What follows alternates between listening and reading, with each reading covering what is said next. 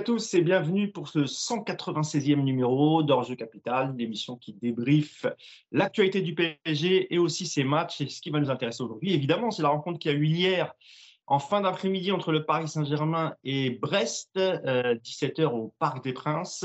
Mais avant de développer ce, podcast et tous les thèmes qui vont avec, je vous présente mes deux acolytes du jour.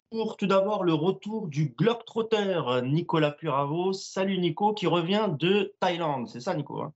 Ouais, ouais, la Thaïlande. Salut à tous, salut Mousse, salut Yas. Ouais, je suis un peu de, je suis de retour à Paris là. Je sais pas combien de temps, mais profitez. Je vais essayer de faire un max de podcasts pour faire mon quota annuel et puis après je, je, je repars. Donc euh, je suis OK pour toutes les prochaines émissions. Là, vous pouvez compter sur moi, même sur des podcasts d'autres clubs. Euh, je suis dispo pour plein de trucs là. Allez-y, profitez. J'ai reçu des messages, euh, voire des menaces hein, concernant tes absences, Nico, et en me disant c'est pas normal, comment tu peux laisser ça. On a l'impression on a l'impression que votre podcast est devenu le PSG sous Pochettino, beaucoup de etc voilà, moi je, transmets le message, Nico. Donc à l'avenir, essaye d'être un, peu plus présent, mon ami. J'ai déjà répondu à pas mal de gens. J'ai donné mon salaire chez vous et donc ils, ont compris tout de suite. Ils ont dit que j'avais le droit de partir quand je voulais en fait. Ah, c'est vrai. C'est pour ça d'ailleurs que moi je ne dis jamais rien, Nico. Tu as remarqué que. J'apprécie. je t'en prie, Nico. Euh, et puis mon deuxième acolyte, c'est coach Yacine, euh, qui était au Parc des Princes hein, pour, euh, pour ParisUnited.fr. Hein. Tu étais en tribune presse, Yacine. Salut Yass, comment ça va? Salut à tous, bah, ça va, ça va, merci. Ouais, tu as, vu un super match hier, tu t'es éclaté.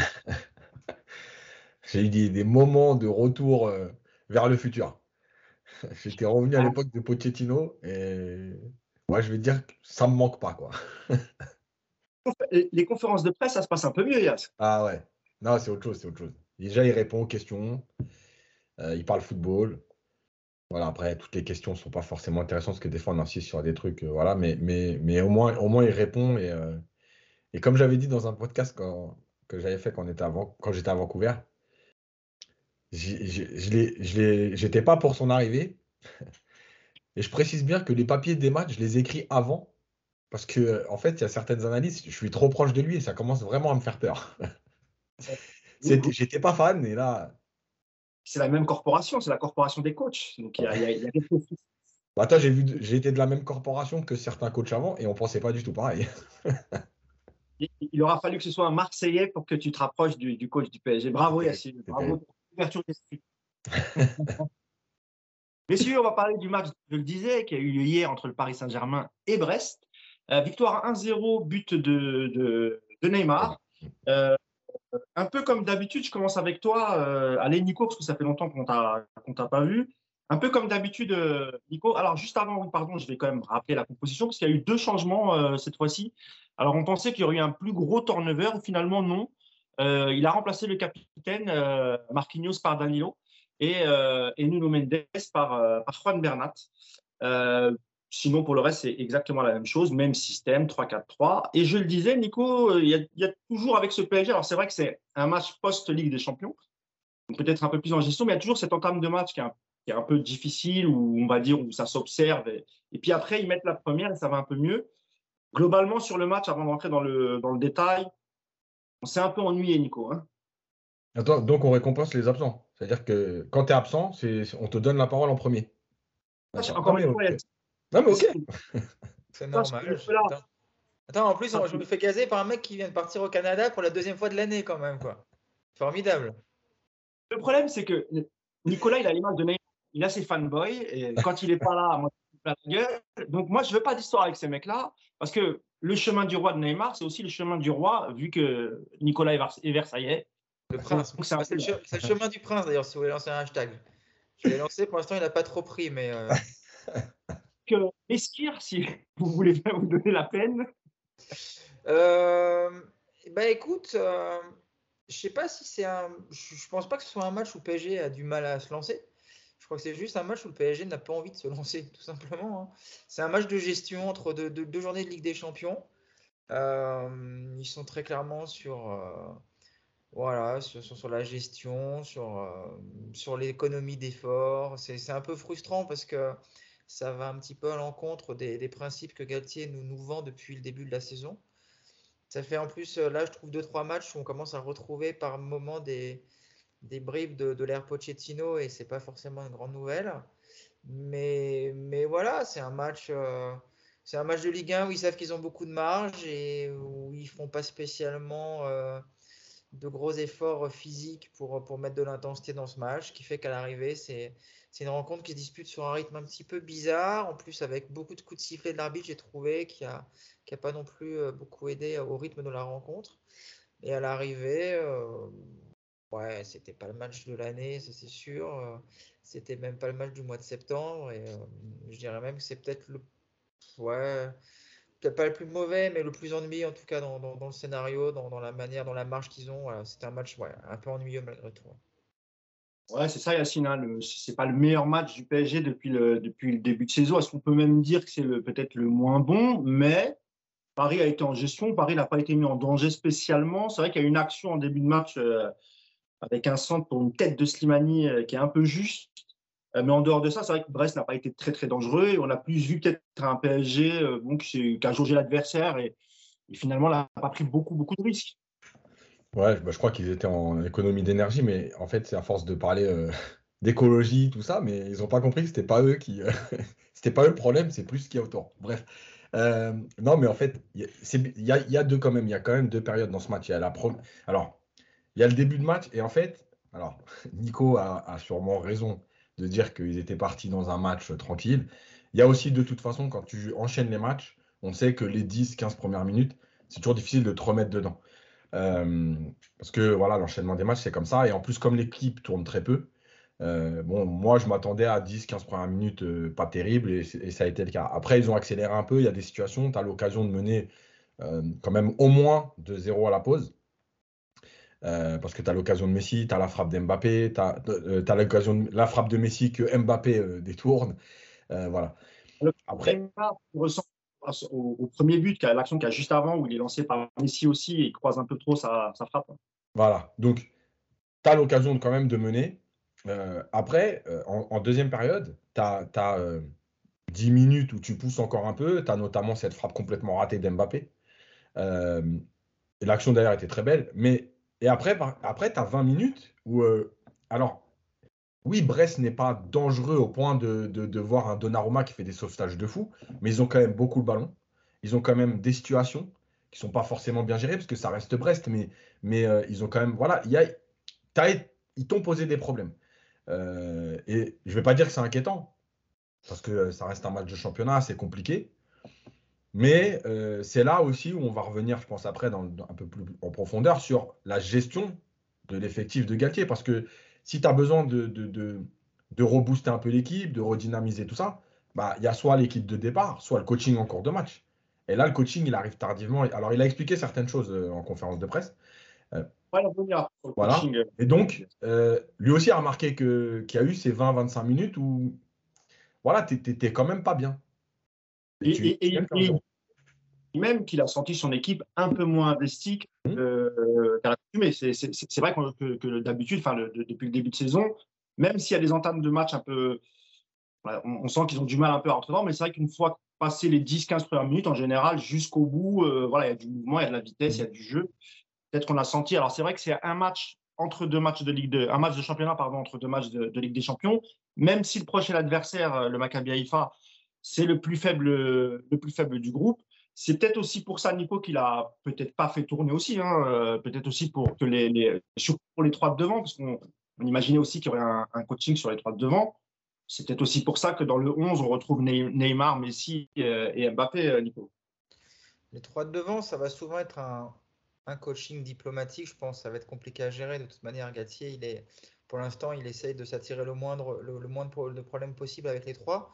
Déjà, il arrive à les sortir et à à peu près à gérer ça en cours de match, déjà pas mal. Après, c'est sûr que si tu fais pas débuter un Messi ou un Neymar, tu sais que tu peux avoir de- de- des soucis. Mais euh, c'est là où je trouve un petit peu dommage, c'est que sur un match comme ça, si tu, si tu veux vraiment imprimer à ce PSG une patte euh, un peu, euh, c'est ce qu'on attend tous quelque part, hein, ce que fait le Bayern, voilà, une patte un peu rouleau compresseur. Des matchs comme ça en début de saison, on les a vus contre Clermont, euh, on a vu à Lille, voilà, c'est des matchs que tu peux gagner, euh, que tu dois même gagner 4, 5, 6-0. euh, tu, enfin, tu dois proposer plus et si tu veux, si tu veux enclencher cette dynamique et que ça devient une routine au club, soit tu es capable de le faire avec ton équipe type et dans ce cas-là, bah, tu assumes de les remettre encore et puis bah, tu, sais qu'ils vont te faire ce que tu demandes. Soit tu veux un peu les préserver ou tu sens qu'il y a un peu de relâchement par rapport à ça. Dans ce cas-là, c'est là où la rotation doit être un peu plus importante.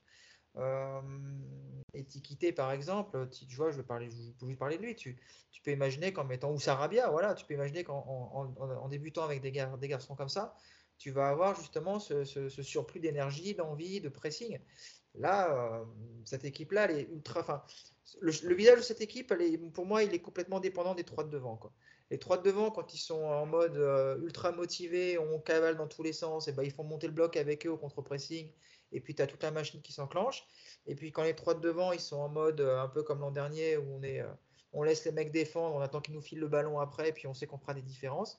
Ben, tu te retrouves avec cette équipe un peu coupée en deux et qui a du mal justement à, avancer en bloc et aller chercher les ballons, les ballons plus haut. Et c'est un peu dommage, je trouve, parce que Galtier, ce qu'il a réussi à faire dans les premières semaines, je trouve qu'il est un petit peu en train de le perdre là depuis, je vous dis, depuis 2-3 matchs. Et paradoxalement, on l'a même vu contre la Juve. Voilà, en Ligue des Champions, tu fais une deuxième mi-temps où tu te retrouves encore à faire de la gestion. C'est un petit peu bizarre. Donc, euh, pour ça que je vous dis, ce, ce match, il, est, euh, il a été un petit peu ennuyeux à regarder, puis même ennuyeux à, quand on fait un petit peu le, le bilan. Je trouve que c'est voilà, c'est c'est pas inquiétant parce que tu sais que cette équipe, elle est capable de hausser son niveau de jeu et d'intensité à tout moment, mais euh, voilà, je trouve que les, grandes idées de Gatier de, ce qu'on du mois de juillet, du mois d'août, on est en train un petit peu de les perdre en septembre et il euh, ne faudrait pas que ça dure trop longtemps, je trouve. Parler du Bayern, euh, Nico, il me semble qu'il reste sur trois matchs nuls consécutifs. Si je ne dis pas de bêtises, hein. ils, ont, un peu de mal. Enfin, ils ont démarré en, en trombe et ça fait trois matchs où c'est un peu plus compliqué. Bon, ça reste quand même le, ça reste le Bayern Munich. D'ailleurs, il y a une superbe affiche entre le Bayern et, et le Barça cette semaine.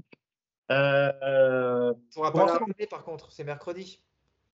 Oui, non, oui, oui, c'est. Euh... Parce que, ah mercredi, il y a... mercredi, il y a Marseille qui joue, donc euh, moi, je peux pas regarder un autre match que Marseille en Ligue des Champions. Hein. Je veux pas mercredi, il y a surtout Paris qui joue mercredi, mon ami. Hein. Non, c'est on joue mercredi, nous. Alors, c'est mardi le Bayern. Ouais, c'est mardi Marseille. Et... Ah, bah voilà, enfin, en tout cas, c'est pas le bon jour. C'est pour ça, j'avais un doute. Donc, tu pourras regarder euh, Barça, Barça Bayern. Je sais que tu es un grand, grand fan du Barça, Nico. Euh, pour entrer dans le détail du match, je voudrais qu'on parle tout de suite de, de Presnel Kimpembe, messieurs. Euh, Presnel Kimpembe qui fait pas un mauvais match. Juste deux secondes. Parce qu'en fait, tu, euh, vous avez parlé de la gestion de Galtier. Et en fait, Galtier, il a expliqué quelque chose en conférence de presse là-dessus. En fait, il explique que il s'est posé la question et qu'il avait deux options. La première, c'était de faire de nombreux changements au départ. Et la deuxième, c'était de garder une grosse ossature avec les deux changements qu'il a fait, là, Bernat et Danilo. Euh, et en fait, il explique déjà que, par exemple, Verratti était prévu de ne pas démarrer. Mais que Renato forfait euh, euh, la veille du match, bah, il a décidé de mettre Verratti parce que Fabien Ruiz avait zéro minute avec l'équipe depuis, depuis son arrivée. Donc, il ne se voyait pas le lancer d'entrer comme ça, même, même face à moi. Alors, petite question pour toi, Yacine, avant que, tu mmh. finisses du milieu de terrain. Est-ce que selon toi, euh, face à une équipe comme Brest, est-ce qu'on aurait pu tenter euh, le jeune Zahir Emery? Question. Hein. Alors, oui, oui, bien sûr. Euh, après, justement, le problème de, ça, là, de, Zahir Emery, de Fabien Ruiz avec 0 minutes, en fait, et, ce que disait Nico, c'est pour ça en plus que je voulais rebondir là-dessus, c'est que Galtier, il est un peu pris au piège de ses déclarations. Parce que c'est facile au début de l'année de venir et de dire euh, voilà comment ça va se passer, c'est le collectif, c'est les mecs devront accepter, devront accepter, devront accepter. Mais en vérité, la, réalité après, c'est pas la même. Euh, hier, quand il sort Neymar et Mbappé en même temps, en fait, il sort Neymar et Mbappé parce que diplomatiquement, ça passera mieux. S'il en sort un des deux, Neymar, il aurait fait la gueule en disant bah, Ok, maintenant c'est carrément, je sors, souvent, je suis remplaçant le match d'avant, etc. Et Mbappé, il aurait fait la gueule. Donc, en fait, en sortant les deux, en gros, tu envoies le message de euh, euh, bah, voilà, c'est à égalité, je fais ce choix-là. Donc, déjà, c'est diplomatique, même si c'est déjà tard dans la rencontre. Donc, la deuxième option, c'est celle qu'il a choisie, c'était de faire un minimum de, rotation. Et ce qu'il explique, hein, c'est pas moi qui le dis, ce qu'il explique en conférence de presse, c'est de dire genre, le scénario que j'avais imaginé, c'est que on mette une grosse pression, qu'on fasse la différence très vite et que je puisse coacher plus tôt. Résultat, à la 70e. Et donc, Yacine, imaginons que les occasions, elles auraient été concrétisées par Messi, Neymar et Mbappé. Il y a 3-0 à la mi-temps. On aurait pu imaginer, par exemple, en deuxième mi-temps, directement, on change une partie de l'équipe. C'est ça que Peut-être ou peut-être autour de la 60e, mais pas la 75e. Euh, en tout cas, ça, c'est son discours. Et moi, j'avais déjà expliqué que, évidemment, qu'il y, a ces deux options-là. Le problème, en fait, c'est quand tu t'es pris au piège de quoi? Mais En fait, quand tu n'as que 1-0 contre Brest, tout Galtier qu'il est avec ses beaux discours, euh, bah, en fait, il est pris aussi entre le fait de dire si je, je, je, sors à la 65e, bah, tu vois, Verratti sort à la 60e. Je sors Verratti, Mbappé et Neymar à la 60e. On fait un partout. Mais on va me tomber dessus. En gros, tu n'as pas fait la diff, tu as sorti deux des trois offensifs. Tu vois ce que je veux dire? En fait, le PSG, c'est ça le problème. En fait, il faudrait presque que le coach, il arrive à, se placer au-dessus de tout, c'est-à-dire les critiques, euh, l'environnement. Mais en fait, c'est impossible. Il est toujours pris là-dedans. La preuve, hier, Messi ne fait pas une bonne deuxième mi-temps et il va jusqu'au bout du match. Parce que Galtier ou pas Galtier, euh, euh, nouvelles idées ou pas nouvelles idées, bah, à un moment donné, Messi, c'est Messi. Voilà, donc tu es obligé de le laisser. Et en plus, là, tu ne pouvais pas sortir les trois d'un coup parce que ça faisait peut-être beaucoup. Donc, il y a tout ça. Et cette gestion, il l'explique. Et, à demi-mot, dans, la conf de presse, il reconnaît. En gros, je suis un peu piégé, euh, mais pas par, pour l'instant, il n'a pas dit par rapport au statut, mais plus par rapport au score. Voilà. Comme tu l'as dit, s'il y a 3-0, je peux me permettre. Je sais que le match est plié. Je peux donner du temps de jeu à Fabien Ruiz, avec Kitike, etc. Et ça, ça va être un problème. Parce que, parce que en même temps que tu gères pas ça, bah, si tu ne donnes pas de temps de jeu à Fabien Ruiz, ou 30 minutes là, si tu ne donnes pas de temps de jeu à Ekitike, euh, parce que j'ai vu moi des gens qui critiquaient Ekitike, alors effectivement, il n'a pas fait une super rentrée, etc. Euh, malgré tout, le mec, il, a, il en est à 35 minutes de jeu depuis le début de saison. Vous vous attendez quoi? Enfin, je veux dire, tu peux pas demander à un mec d'être. Des, des, rentrées qui sont très courtes finalement, à base de 15 minutes. Et effectivement, euh, souvent le score est. Lui, quand il est rentré, le score était déjà plié, par exemple.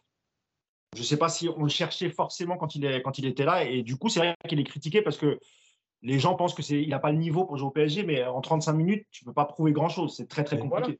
Donc, en fait, euh, le problème, c'est que c'est le revers de la médaille. Si tu ne leur donnes pas de temps de jeu, bah, quand tu vas les faire rentrer, ils vont, ils, vont pas, ils vont pas être dans les automatismes, ils vont manquer de rythme. Euh, et donc, après, tu vas te dire, bah, s'ils manquent de rythme, je ne peux pas les mettre. Donc en fait, tu, vois, c'est le serpent qui se mord la queue. C'est-à-dire que tu les mets pas, mais en même temps, tu peux plus les mettre parce qu'ils ont, ils manquent de rythme. Donc là, il va falloir qu'il fasse des choix. Euh, et son coaching, il doit, être, il doit être beaucoup plus tôt quand même. Tu vois, Zahir Emery, peut-être que, peut-être que Vitinha, moi, je l'ai senti en deuxième mi-temps, je trouve, je trouve qu'il était fatigué. J'ai dit ça, euh, Yas, mais je, je, il était, je suis pas, j'ai même pas vérifié. En fait, je sais même plus s'il était sur le banc, sur la fête de Il était sur le banc, il était sur le banc. Donc ça va, j'ai pas dit de bêtises.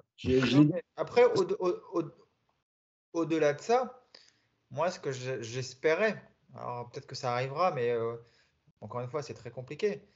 Mais euh, Galtier, il est aussi euh, dans son droit de dire aujourd'hui à la 50e ou 55e, bon bah, les trois de devant, ils mettent pas l'intensité que j'attends du pressing. allez, j'en sors deux. Hmm. J'en sors deux et puis ouais, le score il n'est pas, il est pas, il est pas plié, on est en danger, mais moi je demande quelque chose qui n'est pas appliqué, bah j'en sors deux, tu vois on sait qu'il ne le fera pas. voilà, on s'en rend compte, c'est impossible de faire ça. Mais, euh, mais voilà, il va falloir, je pense, s'habituer au fait d'avoir une équipe qui est, encore une fois, euh, le visage de cette équipe va dépendre des trois de devant quand ils sont alignés ensemble. Quoi. Si, s'ils se mettent en mode Pochettino, ben, on aura ce qu'on a vu hier. Et puis s'ils se mettent en mode Galtier, on aura ce qu'on avait vu à Lille ou, euh, ou contre, contre, Clermont, par exemple. Ça, à mon avis, ça va, ça va se résumer à ça cette saison. Après, moi, je trouve quand même que malgré tout, sur le, sur, le coaching, même si c'est diplomatique, etc., il les sort tout de même. C'est-à-dire que l'année dernière, ça, on ne le, voyait jamais. Rappelez-vous, la, seule fois où Pochettino sort Messi, il y a le, il y a le goal, là, il y a eu des gros plans sur la tête de Messi qui, qui, grimaçait parce qu'il n'était pas content. Et puis depuis, plus jamais il l'avait sorti. Là, au moins, il les sort. Et en plus, il y a son côté diplomatique, je suis assez d'accord avec Yacine parce que, en plus, Neymar, euh, Neymar marque un but. Mbappé n'en marque pas. Euh, Neymar, je crois, oui, il est devant avec 8 buts euh, au classement des, buteurs quand on sait l'importance des, stats pour, euh, pour Mbappé. Donc, parce qu'Mbappé aussi n'était pas très content. Je pense que ça ne le dérange pas de sortir Mbappé quand il a marqué. Quand il n'a pas marqué, c'est un peu plus, plus compliqué. Après, il y a la qualité de passe de Messi qui fait que tu es obligé en fait, de laisser. Enfin, moi, j'aurais plutôt laissé Neymar que Messi, parce qu'il fait encore un, très bon match. Neymar, on en parlera tout à l'heure. Est-ce qu'on peut passer au, au cas Kimpembe, monsieur? Euh, tu l'as dit, Yacine, dans ton papier, hein, Kimpembe, jusqu'à l'heure de jeu, euh, c'est plutôt bien. Hein. La défense à 3, Danilo fait, son match, Ramos est, plutôt correct. Il y a une chose chez Kimpembe, et puis vous, vous réagirez tous les deux, c'est qu'il a tendance parfois à, faire le mauvais geste, et surtout dans la surface de réparation. Euh, il, y a, un excellent trait de notre ami Paris Stade Germain qui nous file les stats pour les, podcasts. Euh, allez voir son trait sur, Twitter où il a, listé tous les matchs euh, où Kimpembe a, a provoqué un penalty, et c'est souvent des penalties très très cons. Hein. Non, je crois qu'il peux... il fait même mieux, c'est qu'il liste les erreurs quand il est capitaine. C'est ça. Exact. Exactement, tu as tout à fait raison de, de, de préciser parce qu'effectivement, l'absence de, de, Marquinhos, étant vice-capitaine, c'est lui qui avait le, qui avait le, le, le brassard. Mais au-delà du, au-delà du penalty euh, que moi je trouve sévère, alors je ne sais pas, moi je trouve un peu sévère le penalty, vous me direz, euh, messieurs, je crois que Nico, j'ai vu ton. Je pense qu'on est d'accord. Euh, toi, tu étais au parc, tu étais très très bien placé, Yas, tu, nous diras ce que tu en penses. Mais il y a aussi l'action qui aurait dû, logiquement, amener euh, le carton rouge à la fin, parce que le tacle, il lui prend la jambe, il lui prend tout. Et en plus, en se relevant, il y a cette mini-altercation avec l'arbitre, ou en tout cas, il, repousse le bras de l'arbitre qui, essaye de le, calmer. Euh, c'est souvent le côté mental, j'ai l'impression, Yacine, chez, chez Presnel Kipembe, qui n'est pas un mauvais défenseur, hein, même un bon défenseur, on va dire. J'ai l'impression que le côté mental, parfois, il y a les fils qui se touchent à l'intérieur et, il pète des câbles facilement, l'ami Presnel, yes. Ouais, ouais. Alors, déjà, d'une, euh, j'ai fait un tweet hier en expliquant que c'est pas pour défendre Kimpembe, mais c'est qu'évidemment, quand tu n'as pas fait la différence, tu t'exposes à ce genre de geste. Euh, pas, alors, encore une fois, c'est pas, pas une défense de Kimpembe, mais en gros, ça veut dire quoi? Il n'y a que 1-0, et ce dernier ballon, en fait, il est obligé d'aller le jouer ou de le défendre vraiment, parce que, euh, bah oui, s'il y a un contre et qu'il y a un 1, c'est un mauvais résultat. S'il y a 3-0, peut-être qu'il ne fait pas ce tacle-là. Et j'explique pourquoi. C'est pas, oui, évidemment que Kim Pembe a déjà euh, disjoncté comme ça dans des matchs. Mais regardez souvent, c'est aussi souvent en rapport avec le résultat. Euh, il disjoncte pas quand Paris mène 4-0. Il disjoncte quand, euh, quand les matchs sont serrés, quand il y a de la tension, quand le résultat tourne pas en sa faveur, par exemple à Leipzig, le fameux tacle. Et le problème de Kim Pembe, c'est que pour moi, pourquoi c'est un vrai problème, c'est que quand il disjoncte, en fait, tu as l'impression qu'il s'auto-détruit. C'est-à-dire qu'il à Leipzig, euh, dans certains matchs, quand ça manque d'intensité devant, au lieu de, de, péter un plomb entre guillemets sur les autres, tu vois, de, leur, de, pousser un coup de gueule, euh, etc., tu as l'impression que lui, il s'autodétruit. Genre, à Leipzig, quand il fait la grosse faute, c'est en gros, vas-y, j'en ai marre, euh, je mets un tac de ouf, je vais prendre rouge et, et, c'est réglé. Mais en fait, c'est toi que tu détruis. Et hier, c'est pareil, quand il met le dernier tacle, c'est de l'autodestruction. Ça veut dire qu'au lieu de gueuler sur les autres, replacez-vous, faites les efforts. En gros, il dit, vas-y, c'est quoi, vous me saulez je vais envoyer un tacle et il se passera ce qui se passera. Voilà. Et en fait, c'est pas normal. Yacine de Kimpembe, c'est le même qu'on avait vu à Leipzig. Hein. C'est ouais. tu as raison. Et, oui. et c'est ça le problème. C'est que tu peux, tu peux euh, craquer devant. Euh, bah, ça rappelle aussi Gay euh, face à City. Tu vois, il prend le rouge et il sort et il dit Ouais, on se fait tourner. Mais en fait, vous faites tourner, mais c'est pas à toi de craquer, de faire la faute pour prendre un rouge. Pousse un coup de gueule sur tes partenaires, recadre des gens, mais, ne va pas toi te, détruire sous prétexte que les autres ne font pas les efforts. Tu vois? Donc, ça, c'est un vrai problème. Euh, et en plus, évidemment, son geste sur l'arbitre. Bon, on va pas se mentir, déjà, tu fais ça euh, en amateur, c'est chaud. Euh, là, tu le fais à la télé. déjà, tu devais prendre un deuxième jaune sur le tacle. Enfin bref, il y a beaucoup de choses. Voilà, c'est pas terrible. Il doit pas faire ça parce que, parce que même s'il est énervé à ce moment-là, à un moment donné, tu dois quand même avoir un peu de contrôle. Et en plus, il est capitaine. Et en plus, il est capitaine. C'est pas possible il se pénalise lui, mais il pénalise surtout l'équipe. C'est surtout ça. C'est-à-dire que déjà, tu as de la chance. Tu te relèves, il n'y a pas de carton jaune. Mm. Et le canard, il baisse la tête. Merci, monsieur l'arbitre. Euh, lui les pompes et va te replacer, hein, mon ami. Hein. Donc là, ouais, c'était un peu limite. Et, avant de donner la parole à Nico, sur, sur, le penalty, pour toi, il y a penalty ou. Écoute, moi, franchement, j'ai. Et comme ça ne peut pas siffler? J'ai revu les images et, euh, euh, pour moi, en fait, il n'y a, pas, a pas de faute. Voilà, il n'y a ah pas d'accrochage. Il y a les deux qui poussent un peu avec les bras, mais il n'y a pas d'accrochage, il n'y a pas de tirage de maillot, il n'y a même pas de prise d'appui de Mbappé, euh, de Mbappé, de Kimpembe. Euh, tu vois, des fois, le défenseur, il met un peu le bras sur l'attaquant et tout. Il n'y a pas tout ça. Et en bas, et en bas alors peut-être que j'ai pas eu la bonne, version, mais en bas, je vois rien non plus. Voilà. Et moi, dans la course, quand tu le vois, j'ai l'impression que le, le, le, Brestois, il attend que ça. C'est-à-dire que dès qu'il est au contact, on le sent qu'il est en train de s'écrouler tout doucement. Bon, voilà, après, Aujourd'hui, c'est un peu compliqué parce que les ralentis, dès qu'il y a un demi-contact, voilà, avec la VAR, bah ouais, tout de suite, ça paraît impressionnant. Donc, voilà, c'est bidon. De toute façon, Nicolas, l'international algérien Slimani a raté son penalty. Donc, c'est pas très grave. Je précise qu'il est algérien quand même pour. voilà. c'est gratuit, c'est gratuit, mais c'est grave. En plus, on en a parlé souvent, tu sais que j'aime bien Slimani. Il est un peu mais j'aime bien Slimani. Euh, Nico, sur, sur, sur Prestel, tu es, d'accord avec euh, Yacine sur le côté un peu, un peu mental, euh, où, il arrive souvent de craquer bêtement lorsque le score n'est pas complètement acquis, voire quand Paris est sous pression, ce qui n'était pas vraiment le cas en plus hier quand il fait la faute. Enfin, j'ai pas l'impression. Alors déjà hier, le Paris n'est malgré tout pas sous pression, effectivement. Je pense qu'il faut le préciser, puisque même à 1-0, ne peut pas dire que c'était des vagues sur, la cage de Donnarumma, ça restait quand même un match maîtrisé. Après, euh, après Kimpembe, c'est le titi parisien, il a l'ADN du PSG, tout le monde n'arrête pas de nous répéter ça. Bah, L'ADN du PSG, c'est aussi de ne pas avoir de mental quand ça se complique. Quoi. Donc, euh, aucune surprise par rapport à ça. Quoi. Et Kimpembe, il a été. Euh, bon, il ne jouait pas à Barcelone en 2017 et ça va manquer à son CV, mais il était là contre Manchester, il était là à Madrid. Il sera là la prochaine, rassurez-vous. Il sera aussi titulaire sur le prochain match on va, on va commencer à, partir dans, tous les sens mentalement. Donc, euh, évidemment que c'est un problème pour lui. C'est un problème pour lui, mais après, ce, genre d'action, c'est souvent, euh, c'est souvent une erreur de concentration, un placement un petit peu aléatoire, un peu de retard sur son intervention. Et puis, bah, comme il veut compenser en mettant beaucoup d'intensité, euh, c'est vrai qu'Impembe, quand il, quand il se lance comme ça sur des tacles, c'est bah, voilà, c'est un beau bébé, donc forcément ça emmène tout. Hier, je pense que honnêtement, le tac qu'il fait, il y a carton rouge direct, moi je suis pas choqué, franchement. Alors déjà qu'il échappe au... en plus de ça, il échappe au deuxième jaune, c'est juste incroyable. Après, euh, après avec l'arbitre, ouais, bon, c'est. Euh, l'arbitre lui, lui dit, t'as vu, l'arbitre s'accroche à lui en fait. C'est l'arbitre qui lui tire le maillot. Mm. L'arbitre lui tire le maillot et ça l'énerve parce qu'il est blessé déjà, qu'il peut il sait qu'il doit mm. sortir, il est blessé à la cuisse. Du coup, tout ça, ça s'est accumulé, il est énervé, et c'est vrai qu'il a deux doigts d'en coller une à l'arbitre. il va falloir qu'il apprenne à se maîtriser. Hein, mais euh, dans, les stats intéressantes, tu te rends compte qu'il a été capitaine 22 fois avec le PSG en Ligue 1. Et sur les 22 fois où il est capitaine du PSG, il a perdu 7 matchs. C'est énorme. C'est énorme. Donc peut-être que quand il a le brassard, il, il se met en plus une pression supplémentaire, euh, ou alors il n'arrive pas à se canaliser sur juste la gestion de son match en tant que défenseur et, euh, le rôle de capitaine vient un petit peu interférer là-dedans. Mais cette défaite sur 22 capitanas, c'est. ne peut plus lui donner, je pense, moi. Hein. ouais, une défaite sur trois matchs, c'est ça. c'est énorme. Pour un club comme le PSG, c'est énorme. En Ligue 1. Hein. Parce que si, si, si, à contrario, tu prends celle de Marquinhos, à mon avis, euh, le ratio est moindre.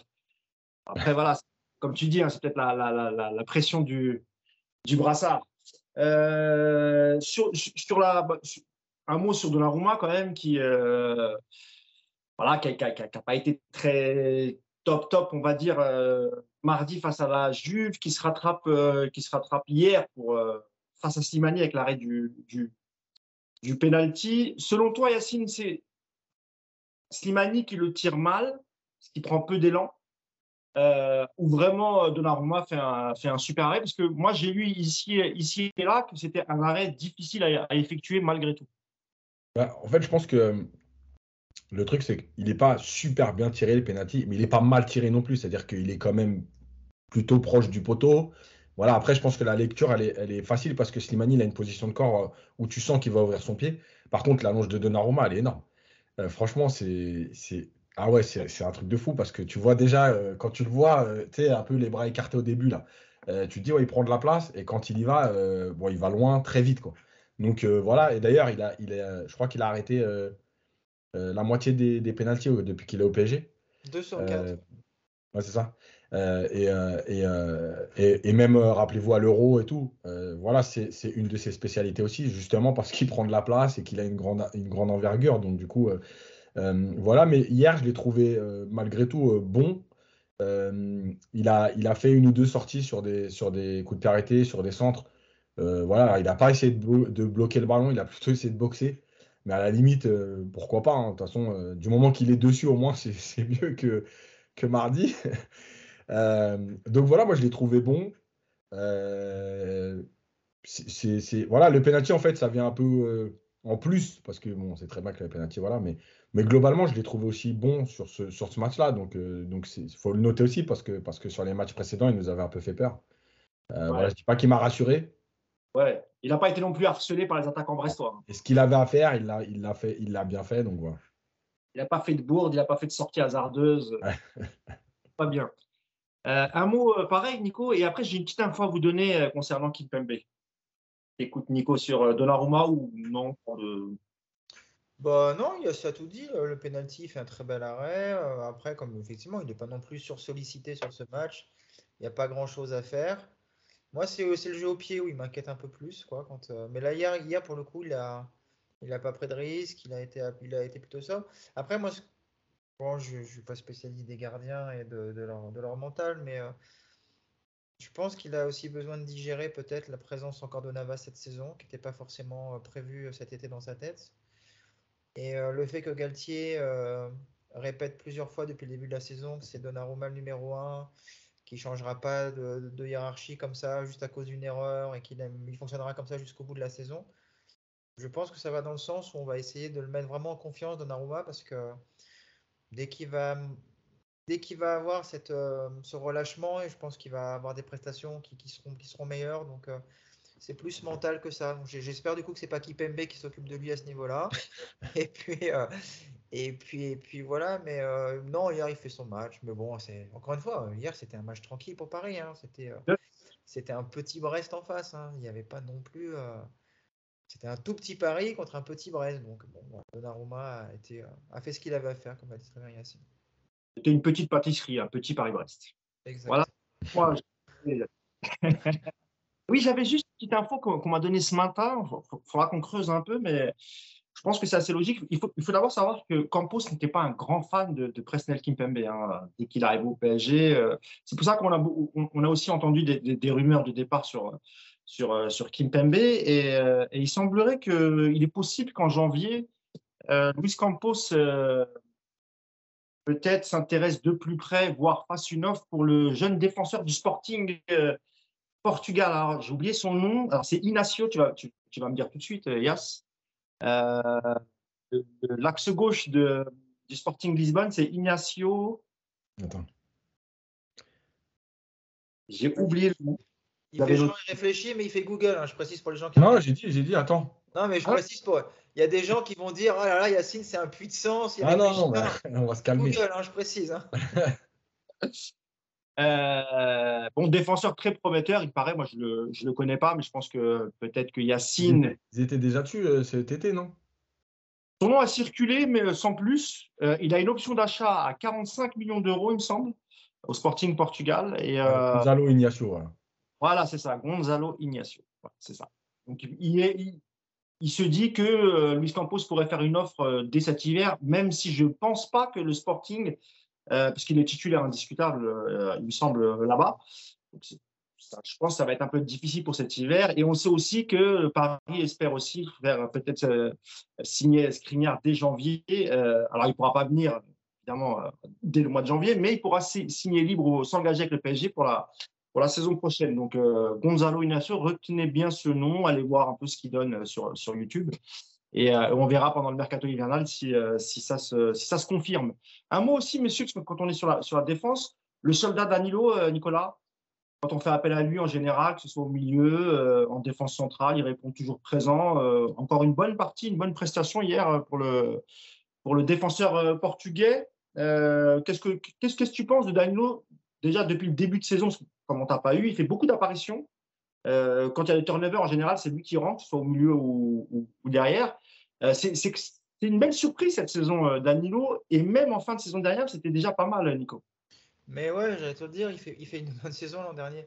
C'est un joueur de devoir, Danilo, qui, encore une fois, on s'est souvent moqué de lui, et surtout Yacine, sur sa technique. C'est vrai.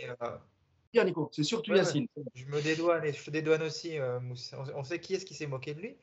Mais évidemment que, évidemment que Danilo ne fera jamais des dingueries, enfin des dingueries, s'il en fait justement des fois, mais euh, il ne fera jamais rêver balle au pied. Voilà, on, l'a tous compris. Mais il faut aussi des joueurs comme Danilo, et je trouve que c'est un, c'est un mec qui n'a pas d'état d'âme, c'est un mec qui fait ce qu'on lui demande, qui est polyvalent, euh, qui t'apporte malgré tout aussi des choses euh, que tu n'as pas forcément ailleurs. parce que Danilo, bah, c'est un grand bonhomme, qu'il il en impose dans les airs. Il est, Moi, je trouve qu'il est assez intéressant dans ce qu'on lui demande de faire. Dans ce poste, par contre, de défense centrale, dans les petits matchs comme hier, je pense qu'effectivement, euh, ça passe. Maintenant, la même défense qu'hier face, au, face à des Lewandowski, des Benzema, je suis déjà un peu moins convaincu que Danilo nous, nous, nous rassure autant, mais j'ai quand même l'impression que par rapport en plus à l'effectif que Galtier a cette saison, que Danilo, ça va être son poste de défenseur central et qui va rentrer dans cette rotation-là avec les blessures, les suspensions, les, méformes. Euh, il faut s'habituer à le voir là parce qu'à mon avis, ça va être le poste où il va s'installer cette saison. En revenant, je t'ai entendu parler de face à des, attaquants un peu plus, euh, un peu plus euh, solides ou des meilleurs attaquants qu'en Ligue 1. Tu parlais par exemple de, Lewandowski. Moi, je trouve que Danilo, avec sa taille aussi, euh, il, peut être utile dans la surface. oui, euh. sur le côté, non, mais sur le côté aérien, ce que tu disais, côté aérien, physique, tout ça, oui. Après, euh, il, a, il a des fois, je trouve, des placements qui sont vraiment bizarres, des positions de corps, des, des anticipations. Enfin voilà, tu sens que c'est quand même pas son poste malgré tout, même s'il est assez polyvalent et qu'il est capable d'y jouer. Mais c'est pour ça que je te disais, contre des attaquants très intelligents, euh, dans des mouvements qui vont aller chercher des espaces et puis qui vont surtout plus vite que lui, bon, euh, bon encore une fois, là, ça reste Danilo. Mais on va le voir parce qu'il va jouer en Ligue des Champions. Euh, je pense qu'on va, jouer, on va le voir jouer en défense centrale. Il va jouer dans les trois. il va jouer dans les trois mardi contre Haïfa, a priori. Il y a, peut-être la possibilité de voir peut-être ah, aussi. Ah, Moukielé peut-être. Euh, bah, pareil, hein, il y a sur, euh, sur, euh, sur Danilo, hier, son match très correct, comme d'habitude, comme, comme depuis le début de saison, quand on, quand on fait appel à lui, Yacine. Ouais, comme depuis même depuis février. Euh... On à coup le pas sur Danilo d'ailleurs, et, et, et excuses à la communauté portugaise mm. avant, de développer ton, point. Merci. Alors, si vous m'écoutez, j'ai déjà fait la semaine dernière où, où, il y a 15 jours, donc on va se calmer sur les mea culpa. non, mais en fait, euh, on l'avait dit, tu te rappelles, quand, euh, quand il y a eu les premières listes euh, de pseudo possibles transferts, voilà, on avait dit que nous, en tout cas, il ne faisait pas partie des premiers qu'on laisserait partir parce que tu as besoin de joueurs comme ça, avec ses défauts, mais aussi ses qualités. Et ses qualités, c'est effectivement de répondre présent, de tout donner. tu le fais rentrer 8 minutes ou tu le mets titulaire, bah, son attitude, c'est la même. je rappelle qu'à dernière, on l'a même vu pousser 2-3 coups de gueule sur, sur les attaquants qui ne revenaient pas défendre. Euh, voilà, c'est un bon gars, c'est un mec que, enfin, tu peux pas avoir que des stars dans une équipe, que des joueurs de ballon, euh, que des mecs euh, à, à 12 millions d'euros par an. Donc, bah ouais, c'est aussi ce qui fait un collectif. Et quand tu as besoin de, as besoin de ce genre de, ce genre de joueur, parce que lui aussi, il a cette polyvalence, c'est-à-dire que là, il peut jouer derrière. demain, tu as deux blessés au milieu. je rappelle que Renato, c'est sa première, donc là, on est parti, je pense, sur l'autoroute. Euh, euh, euh, et, du coup, bah, si tu as un problème au milieu, Danilo, il peut aussi dépanner avec Verratti. Donc voilà, c'est, il, rassemble un peu toutes les cases, justement, de ces joueurs qui doivent en fait compléter l'effectif, enfin, l'effectif comme, comme, comme a le PSG, avec beaucoup de grosses stars, entre guillemets.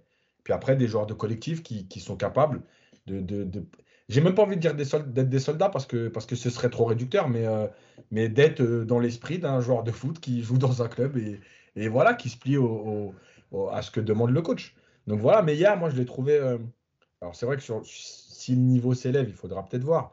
Même si le match aller contre le Real, où il alterne un peu entre cette position d'axe droit et milieu, il avait été très bon. moi, j'ai trouvé qu'hier, sa lecture du jeu, elle était bonne. Par contre, il a un vrai problème de coordination et c'est pour ça que ça m'a fait rire ce qu'a dit Nico, parce que moi aussi, je remarque des fois, tu as l'impression qu'il voit bien le jeu, mais en fait, son corps, euh, il y a un truc qui va pas dans la... Tu vois, à un moment donné, il tente une interception sur Slimani. Euh, il veut faire, le ballon arrive et il veut relancer en une touche. Il rate un peu sa passe. Tu, sens que ses jambes, c'est pas, pas la fluidité, quoi.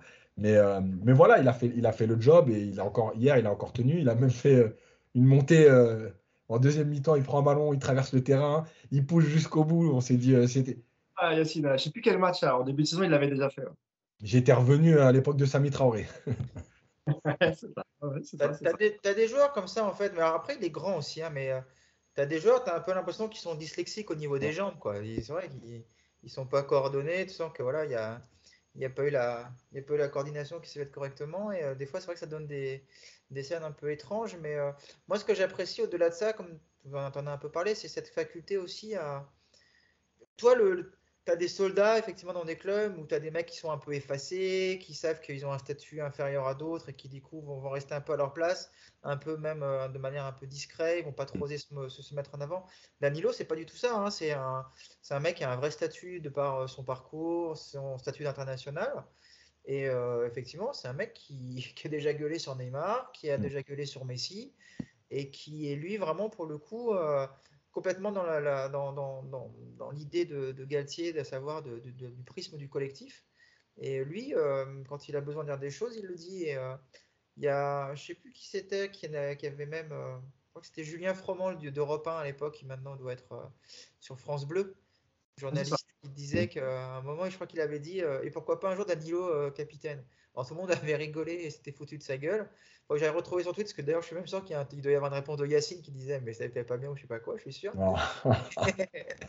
mais du coup, euh, c'est vrai que voilà, il y, y, a vraiment cet état d'esprit qui est, qui est, assez intéressant, parce que lui, il est vraiment porté sur le collectif. Donc euh, voilà, bon, j'aurais jamais un maillot dédicacé de Danilo ou floqué à son nom, je vous le cache pas, mais, euh, mais c'est un joueur qui peut être très utile dans une saison et qui, qui sera appelé à dépanner. surtout là, encore une fois, je te dis, Kimpembe, là, ça va être il va, manquer, je pense, euh, au moins 4-5 matchs. Donc, euh, on va le revoir. On va le revoir, Danilo, dans ce poste-là. Tiens, en parlant, en, en parlant de maillot, vite fait, euh, je l'ai trouvé moins horrible que je pensais, le maillot, le de l'équipement blanc. j'avais Quand je l'ai vu les photos qui étaient sorties fin août, là, je me disais, ah ouais, quand même, il est, pas beau. Et finalement, porté hier dans l'équipement et tout, je ne l'ai pas trouvé si moche que ça. Alors, c'est pas non plus un maillot que je vais acheter, mais je trouve le bleu un peu électrique en fait. Je trouve le bleu un peu flashy, moi. Je, sais pas le bleu, le, bleu sur le maillot là avec le rouge. Oui, mais je trouve qu'il faisait moins moche que la première fois qu'on l'a vu sur les réseaux euh, en photo, quoi. Oui, après, ouais. en général, c'est des. Euh... donc c'est pas. Faudrait que Mousse il le mette parce que Mousse il reçoit, il gratte tous les maillots au PSG, il les reçoit tous. Donc euh, tu l'as pas reçu celui-là encore? Non, mais on m'a envoyé le, le domicile. Ah bah voilà. Je n'ai même pas encore enlevé l'étiquette, je ne l'ai jamais porté. Il est, il est avec les autres des années précédentes, tu vois. Moi, je n'achète pas de maillot. On me les offre. Veux-tu que je te dise? Je prends, l'ami, je prends. Et d'ailleurs, message à mes amis portugais. Hein. On sait qu'il y a une grosse communauté euh, lusitanienne dans le Val-de-Marne, mon ami Yacine. Tu habites dans le Val-de-Marne. Voilà, si vous baladez dans le 94, vous pouvez rencontrer Yacine, dire ce que vous pensez de lui et, lui dire surtout de cesser d'harceler ce pauvre Danilo qui est un très bon j'ai entraîné, entraîné, à Lusitano Saint-Maur. Alors, euh, tu sais, les Portugais, moi, je connais. oui, évidemment, on te taquine. Tu adores le Portugal. Tu en as fait l'éloge il, il, il, y a quelques podcasts de ça. Tu nous avais parlé de ton amour pour, le, ah pour ce, ce, formidable pays qu'est le, Portugais, que le Portugal. Comme ça, on se met les Portugais dans la poche. Abonnez-vous euh, au compte Twitter Paris United. Voilà, ça c'est fait. Et, et, en plus, on vous aime tellement qu'on va vous mettre une grosse branlée au parc euh, quand vous allez venir avec Benfica. ne parlons pas trop. Benfica. je pense que Benfica, bon, on en reparlera plus tard, Yacine, mais un mot, aujourd'hui, on peut dire que c'est peut-être mieux que la Juve aujourd'hui. Aujourd'hui, hein. Ouais, ouais. ouais. Voilà. Quand tu vois que tu n'as pas survolé la Juve. c'est ça, c'est ça, c'est ça. Euh, avant de parler du, du, du, milieu de terrain, hein, je voulais, voulais qu'on dise un mot sur le, duo Vitinha-Verratti qui était un, un, petit peu en dessous euh, que les matchs qu'ils font d'habitude. Alors c'est vrai qu'eux aussi étaient, euh, étaient déjà au parc contre euh, mardi dernier contre, contre, la, contre la Juve. Mais avant de parler du milieu, juste un petit mot sur Ramos, Yacine et Nico, je ne sais pas ce que vous en pensez, mais je trouve que depuis, depuis le début de saison, il n'exploite pas beaucoup. une de ses grandes qualités, c'est le jeu long. par exemple, hier, il, il, fait une passe, il fait une vraie transversale sur, sur Messi, il me semble. je crois que c'était en première mi-temps. Euh, mais je trouve qu'il. Alors, c'est peut-être une consigne. Euh, moi, je trouve qu'il n'utilise pas assez ce, cet, aspect de, cet aspect de son jeu. Alors, peut-être que je me trompe, Yacine, je ne sais pas, mais je ne l'ai pas beaucoup vu depuis le début de saison, alors qu'on sait qu'il a une vraie qualité de passe. Euh. Bah, le problème, c'est que. alors, je crois que le renversement, c'est sur Bernat, parce que je crois que j'ai dans la tête. Et. Et mais en fait, le problème, c'est que déjà, avant, il exploitait son genou euh, en tant qu'axial centre. Et là, il est axial droit. Donc, déjà, il faut aller chercher un peu plus loin. Euh, la deuxième chose, c'est qu'en en fait, Paris joue déjà très haut euh, et que en fait, tu peux, avoir du jeu long quand réellement tu emmènes un bloc d'un côté et que rapidement tu vas chercher de l'autre côté. Et en fait, il n'y a pas réellement de situation comme ça où le PSG a tiré complètement un bloc. Et par exemple, l'année dernière, il y avait des situations. On l'avait dit, Paris, des fois, était complètement à gauche et Hakimi tout seul à droite, etc. Cette année, il y a moins cette possibilité parce que y a déjà, Paris joue haut et il y a beaucoup de joueurs très hauts. Donc, du coup, bah, les défenses qui sont un peu regroupées, elles, sont plus proches des deux joueurs de couloir pour pouvoir renverser rapidement. Euh, maintenant, effectivement, quand il le fait, il, a une vraie qualité. Et euh, je voulais en parler moi aussi de Ramos rapidement parce que euh, il y a deux choses qui m'intéressent depuis deux matchs et notamment depuis la Juve là. C'est sa façon d'être très haut, sa façon de venir. Alors, il a mis un super centre hier. C'est la seule occasion du premier quart d'heure. Il met un super centre en début et il est très très haut. Et, hier, il a fini pratiquement les 4-5 situations dans la surface. Et je ne parle pas de coup de pied arrêté, je parle d'action. Euh, et contre la Juve, il y a au moins 3 ou 4 fois où, pareil, il finit les actions dans la surface. Euh, et moi, ça m'intéressait parce que ça veut dire que, aussi, euh, déjà, il est, il, est, vraiment en jambes, parce qu'il est capable d'y aller. Et que lui, il fait vraiment du bien sur, sur ce rôle d'axial droit où il n'est pas juste défenseur axial, il avance, il fait avancer les autres et il, pour, et il pousse ses actions pour amener du surnom. Euh, j'ai une action contre la Juve où Paris sont pratiquement 7 dans la surface. Euh, on a rarement vu euh, autant de joueurs dans la surface. Donc voilà, et hier, pareil, hier, il a fait aussi beaucoup de montées, beaucoup de montées. voilà, tu sens vraiment que tu sens le mec qui a une vraie expérience, c'est-à-dire que il joue à 3, il a d'abord un rôle défensif, mais à partir du moment où tu domines, à partir du moment où tu es haut, bah lui, il ne se met pas de limite. Il ne va pas se dire, d'abord, moi, je dois couvrir Hakimi et voilà, s'il faut y aller, il y va. Et, je trouve ça hyper intéressant par rapport au rôle justement global des, trois défenseurs action. Vous voulez dire un mot, Nico, sur, euh, sur Ramos? Bah, Il fait du bien quand même. Hein. Il fait du bien dans, dans la lecture du jeu. Je, vois, je, vois, passer quand même pas mal de critiques, bizarrement, cette saison déjà. Il est, quand même pas mal critiqué, je trouve. Alors moi, je trouve qu'il euh, fait un début de saison très intéressant. Il apporte surtout une, euh, rigueur, il apporte une, vraie rigueur, il apporte aussi. Euh, j'aimerais le voir parler plus. J'aimerais le voir. Toi, hier, je pensais que typiquement, euh, lui filer le brassard, c'était quelque chose qui aurait, été, qui aurait eu un sens, même si je pense que il est loin dans la hiérarchie. T'as Mbappé avant, peut-être aujourd'hui. Enfin bref, mais ça, c'est du détail. Mais, mais ouais, il est, il est intéressant parce qu'il replace tout le monde. Parce que, à mon avis, toi, quand tu, tu, tu changes de système cette année, tu, travailles un nouveau schéma avoir un mec comme ça dans ta ligne défensive, c'est vraiment, je pense, pour Gatier du, bonheur parce que, parce que lui, les consignes, il les assimile tout de suite, il, donne, il, donne, euh, il donne des conseils aux autres. Il, euh, voilà, c'est un élément fort. Et puis, bon, bah, en plus, pour l'instant, c'est une très belle surprise parce que c'est vrai qu'après la saison atroce physique de l'an dernier, on avait tous pas mal d'inquiétudes. Là, pour l'instant, non seulement il enchaîne les matchs, mais comme le dit Yacine, il multiplie les courses. Il n'a pas l'air d'avoir de, difficultés particulières. Et et c'est une bonne chose parce que on l'avait dit l'an dernier, hein, un Sergio Ramos sur la pelouse à Madrid, ça se passe peut-être pas comme, euh, ça s'est passé l'an dernier. Donc euh, c'est dans les gros matchs qu'on va l'attendre. Et euh, pour l'instant, en tout cas, ce qu'il ce qui fait, c'est plutôt, plutôt prometteur pour février-mars. Je suis d'accord Nico. J'ai lu pas mal de, critiques, mais pas forcément sur les réseaux, plus dans des émissions de, de foot, de débrief. Où... C'est vrai que j'ai pas compris. certains disaient même qu'il était inutile. En fait, en fait, je pense qu'il y, a un type de situation qui marque un peu les gens. C'est vrai que tu, sens qu'il a plus ses jambes de, 25 ans. Donc, ah non, mais ce que je veux dire, c'est que de temps en temps, il est pris un peu de vitesse. Alors, ça saute aux yeux, entre guillemets, parce qu'en plus, Paris euh, subit quand même cette saison, par rapport à la saison dernière, très peu de situations d'occasion. Il joue haut, donc sur des contres, parfois il est pris un peu dans son dos. Tu sens qu'il est un peu à l'arrache. D'ailleurs, il fait souvent un peu des fautes, euh, on va dire intelligentes, mais voilà. Euh, et ça saute aux yeux. Mais en fait, le foot, c'est pas que ça. C'est-à-dire que déjà, il y a Marquinhos qui est en couverture.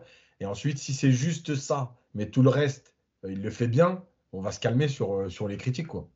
Non, mais c'est vrai que sur un joueur lancé, peut-être qu'il aurait, il aurait un peu plus du mal. Par contre, quand il est en un, en contre en face à face, il laisse pas se retourner. Euh, rarement, un attaquant peut se retourner devant Ramos. Hmm. Il a toujours une épaule, un pied gauche, un pied droit pour, pour stopper son adversaire direct. Il y a. Ouais, excuse-moi. En fait, il y a je sais, Yaz va sûrement mieux répondre que moi, mais en fait, il y a beaucoup d'interrogations sur son placement axe droit. Mm. Il y a beaucoup qui pensent qu'il serait mieux euh, axe centre.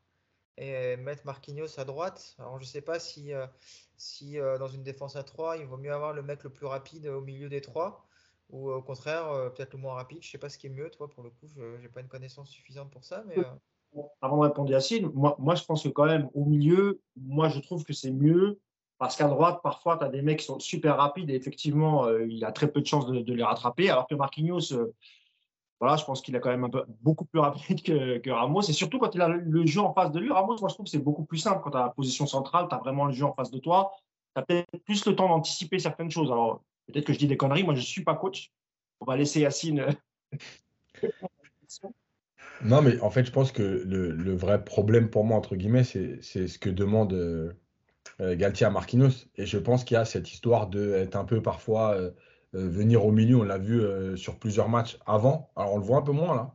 Mais euh, au début de saison où il venait s'intercaler des fois au milieu, il prenait même la place de Verratti. Il y avait une, sorte de permutation. Est-ce que, je ne pense pas que Ramos soit aujourd'hui capable de faire ça par rapport à, son côté athlétique, de multiplier tu vois, les changements de poste comme ça. Maintenant, moi, je continue de penser que, avec la vitesse de Marquinhos, qui a déjà en plus joué latéral droit, la lecture du jeu de Ramos, je pense que euh, oui, Ramos dans l'axe et Marquinhos à droite, pour moi, c'est ce qui me semble le plus logique. Voilà. Maintenant, euh, vu qu'en plus hier, avec l'absence de Marquinhos, euh, Ramos est quand même resté à droite, c'est Danilo qui a joué dans l'axe. Je pense que l'affaire, elle a entendu. Ramos, il va jouer, il va jouer à droite et c'est réglé.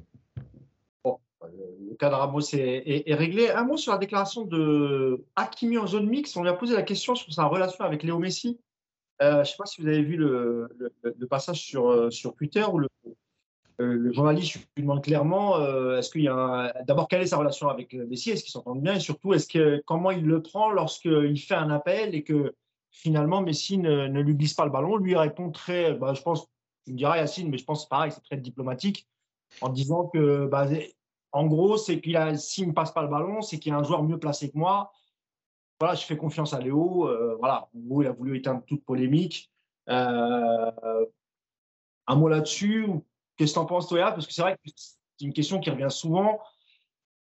Et il est souvent oublié, l'ami euh, l'ami Hakimi. Il en fait des appels. Hein. Il est très, très souvent. et pourtant, on voit que Messi le voit. Et hop, un demi-tour, il, il repique l'axe. Je vais, faire, je vais faire court. Je pense que malheureusement, il ne peut pas dire autre chose. Il ne va pas dire Ouais, ça commence à me saouler. Je fais des appels. L'autre, il ne me calcule pas. Donc voilà, il dit voilà, en gros, je lui fais confiance, ok. Il n'est il pas obligé de jouer avec moi, moi je fais les appels. Voilà, il peut pas dire autre chose. Après, j'espère au moins que, que dans l'intimité du vestiaire, il lui dit de temps en temps euh, vas-y, arrête, arrête de me prendre pour un con. Quoi. Moi, j'ai l'impression que Messi, tout ce qui est ex-madrilène, euh, on sait qu'avec Ramos, c'est pas terrible, terrible. Enfin, moi, je, je vous le dis, hein, c'est pas un secret. dans, le, dans le milieu euh, autour du PSG, tout le monde sait que Messi et Ramos, bon, ils se disent bonjour, ils se respectent, mais ça s'arrête là.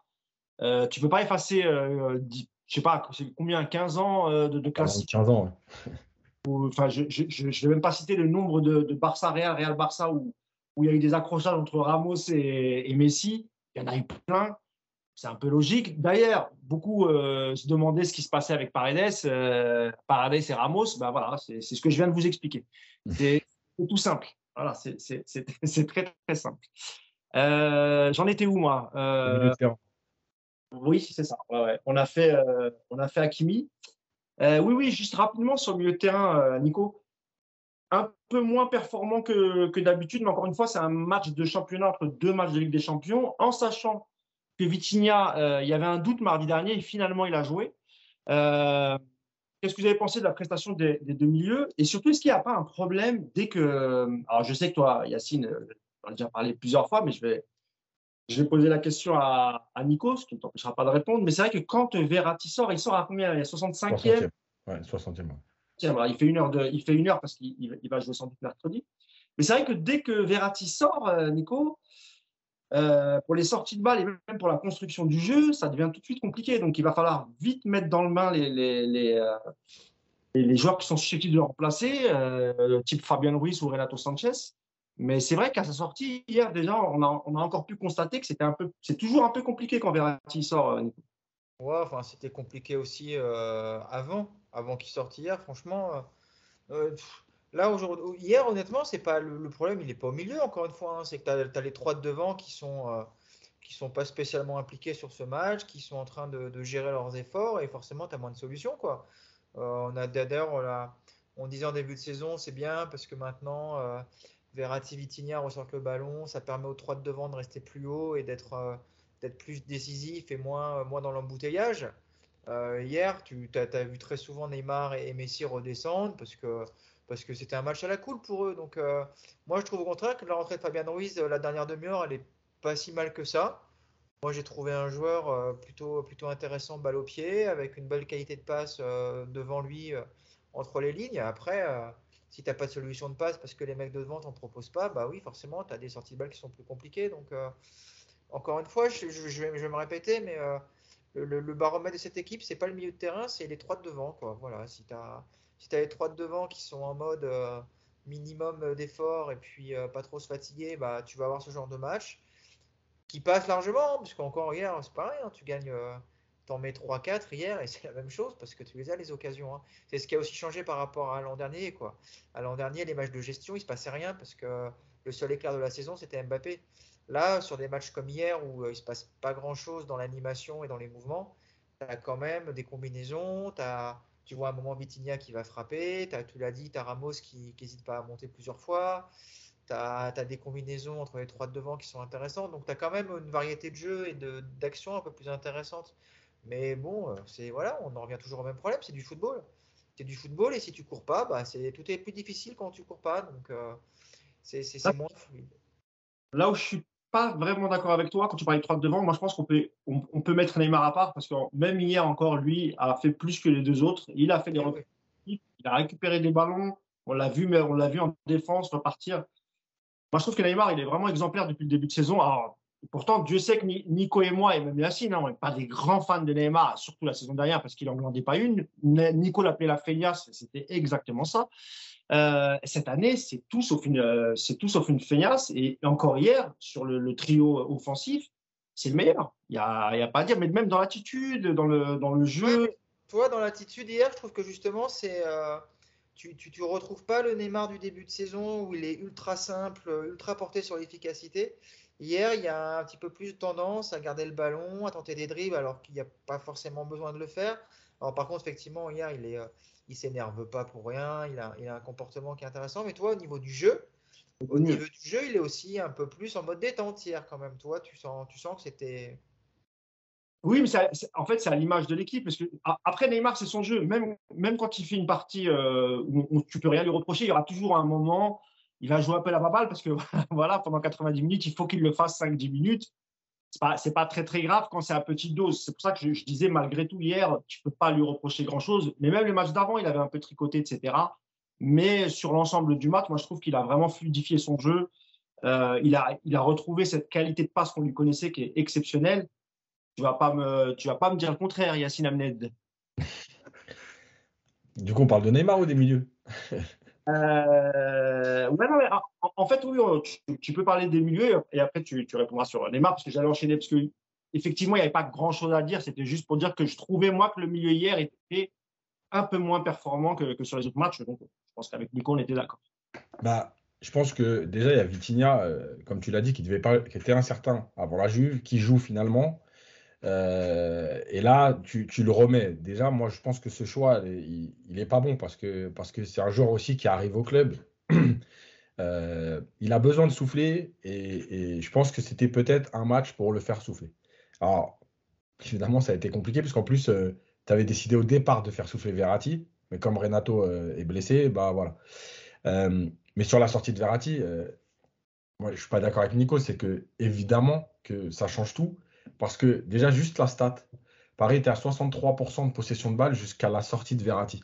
Sur la dernière demi-heure, ils sont à 50-50. Voilà. Parce qu'il n'y a plus de sortie de balle. C'est le moment où, Brest euh, est dans le camp parisien. Euh, alors encore une fois, pas des occasions à tout va, euh, tu te dis pas, voilà, mais il y a le penalty, il y a des situations, ils ont le ballon, Paris perd le ballon beaucoup plus rapidement. évidemment que la sortie de Verratti, elle est, elle est, elle est encore une fois primordiale parce que c'est lui qui organise tout. Euh, et d'ailleurs, euh, après la Juve, je crois que c'est après la Juve, en conférence de presse, Galtier l'a bien dit, il va falloir trouver une alternative.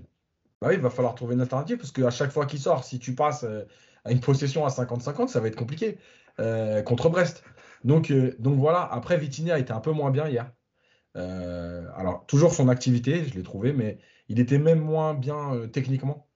Il a Projection vers l'avant, je trouvais moins, tu vois, Ouais, moins ouais, ouais. que, les, que les derniers matchs. en fait. Ouais, il a pris moins de risques, il était moins, moins juste techniquement.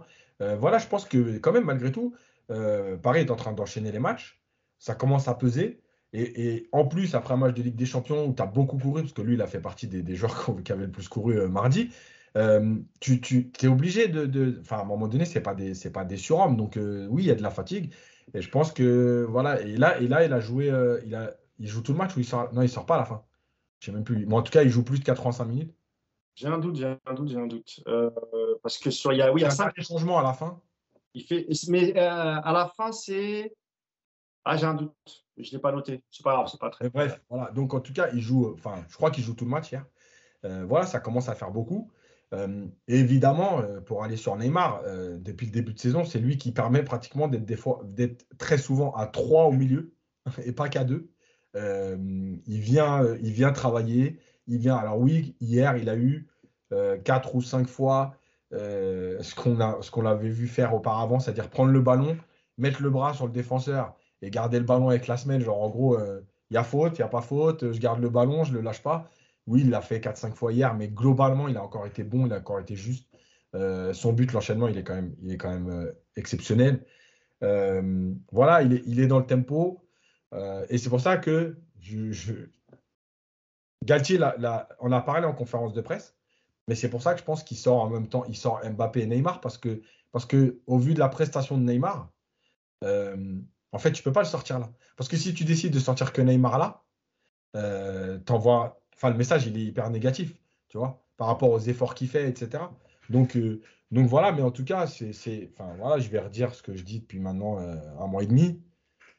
Ouais, euh, dommage qu'on soit en 2022, mais, euh, mais c'est juste le Neymar qu'on aurait dû voir euh, pendant 5 ans. Ouais, c'est assez. Je suis, ouais, enfin, on était d'accord là-dessus. C'est vrai que c'est assez frustrant de voir le, le niveau auquel il joue aujourd'hui. Avec 50 plus. mais juste pour une question de d'orgueil, parce qu'il a été vexé, que le PSG veuille se séparer de lui, que, que le PSG ait mis Mbappé au centre du projet. Bon, après, tant mieux. Hein.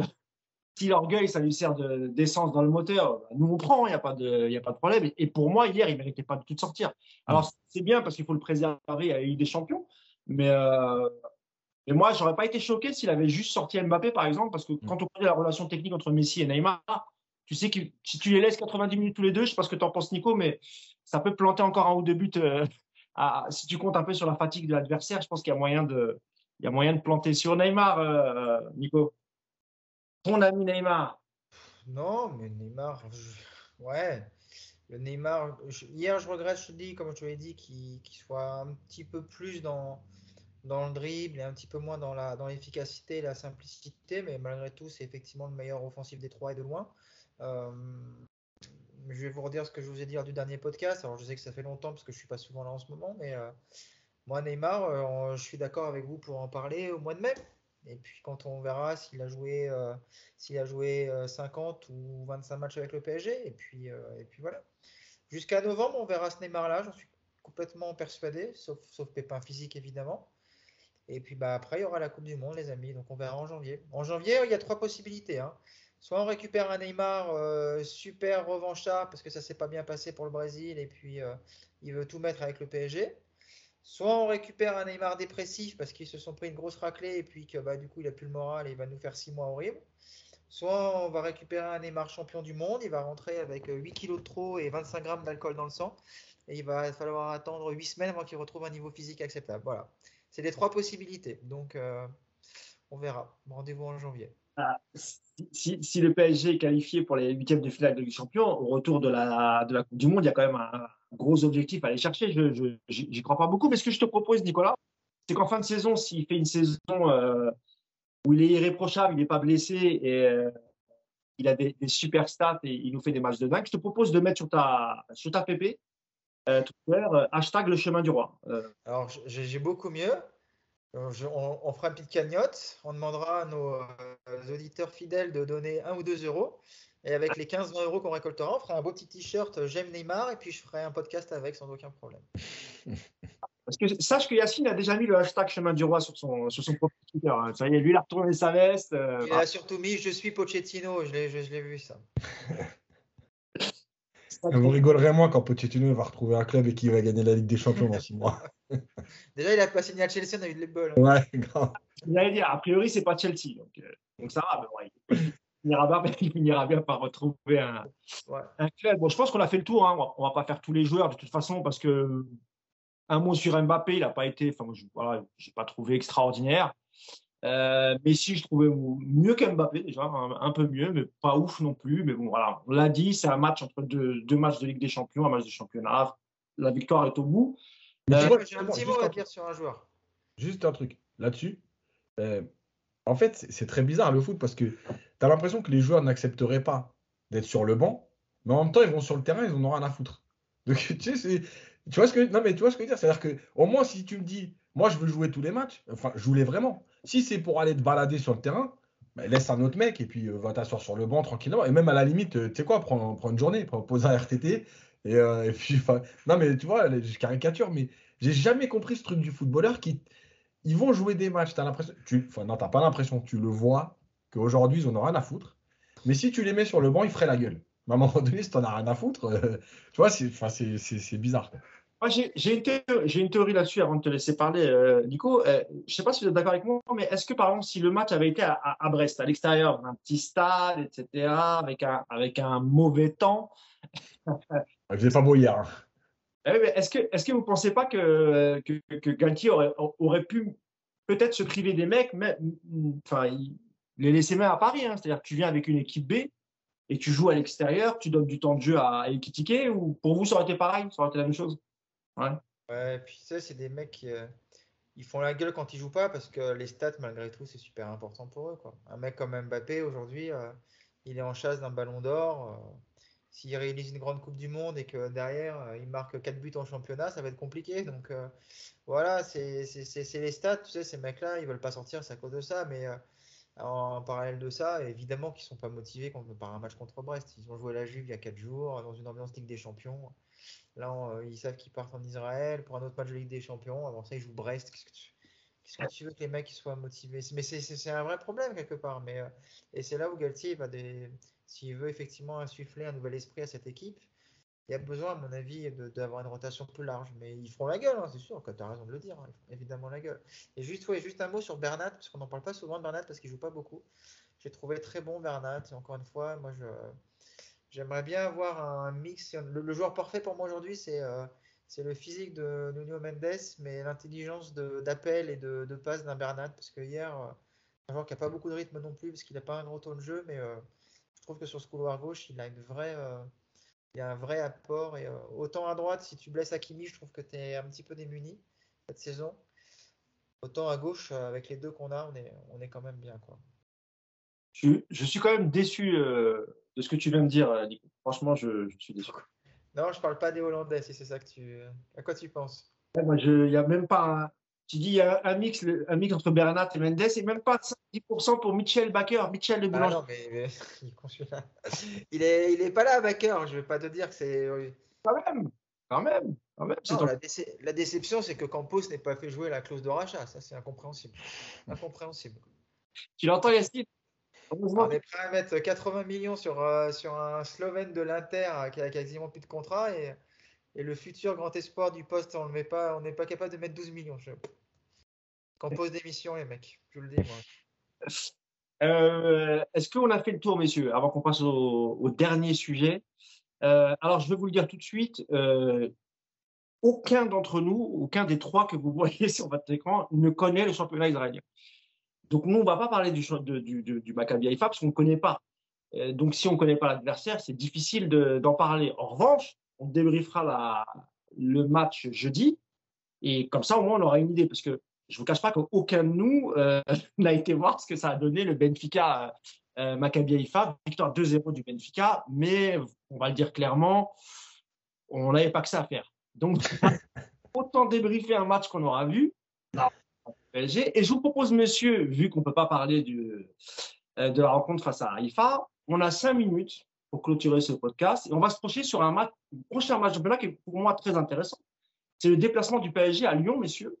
Et moi, ce que je voudrais ça, enfin, je pense que vous avez vu, même si vous n'avez pas vu des matchs entiers, vous avez vu un peu des résumés des Lyonnais. C'est un peu mi-figue, mi-raisin, euh, Yacine, cette année, euh, euh, Lyon. Ils ont malgré tout gardé leur, leur entraîneur, hein, Peter Boss. Mm.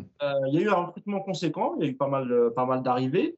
Qu'est-ce que tu penses de cette équipe, Yass Et selon toi, est-ce que Paris peut craindre quelque chose au Parc OL dimanche prochain? Bah, Là encore, on va se retrouver après un match de Ligue des Champions pour les deux équipes. Ah non, Lyon ne font pas de Coupe d'Europe. Moi, je déconne. C'était gratuit. non, Lyon, ils ont toute la semaine pour préparer le match. Euh, non, mais déjà, bon, tu vas te retrouver. Et là. Regarde, Yacine, est-ce que tu peux rappeler comment, comment l'équipe joue, dans quel système rapidement Ouais, alors, le, alors, juste le truc, c'est que déjà, tu te retrouves après un match de Ligue des Champions, mais par contre, c'est Lyon. C'est pas Brest. Donc, eh malgré tout, c'est c'est un avantage. Euh, et en plus, ce sera le dernier match avant la trêve internationale. C'est ça. Parce qu'après, il y a 15 jours de, galère. Euh, Lyon, en fait, bah, Lyon, je pensais, moi, cette année, en début de saison, j'avais vu certaines choses. Euh, je pensais qu'il y avait un peu de renouveau.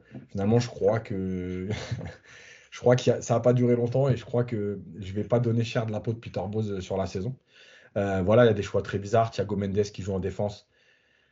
Ah, c'est pas, terrible. Euh, tu as le retour de Tolisso au milieu avec euh, Cacré. Voilà. Tu as des joueurs à Lyon, encore une fois, qui sont capables sur, un match de te sortir quelque chose. Mais, euh, cette équipe, honnêtement, je vais, être peut-être dur. Mais le PSG, avec l'état d'esprit du début de saison, euh, moi, je, vais regarder le match en tongue. Hein. Sans pression, hein, je vous le dis tout de suite. Hein.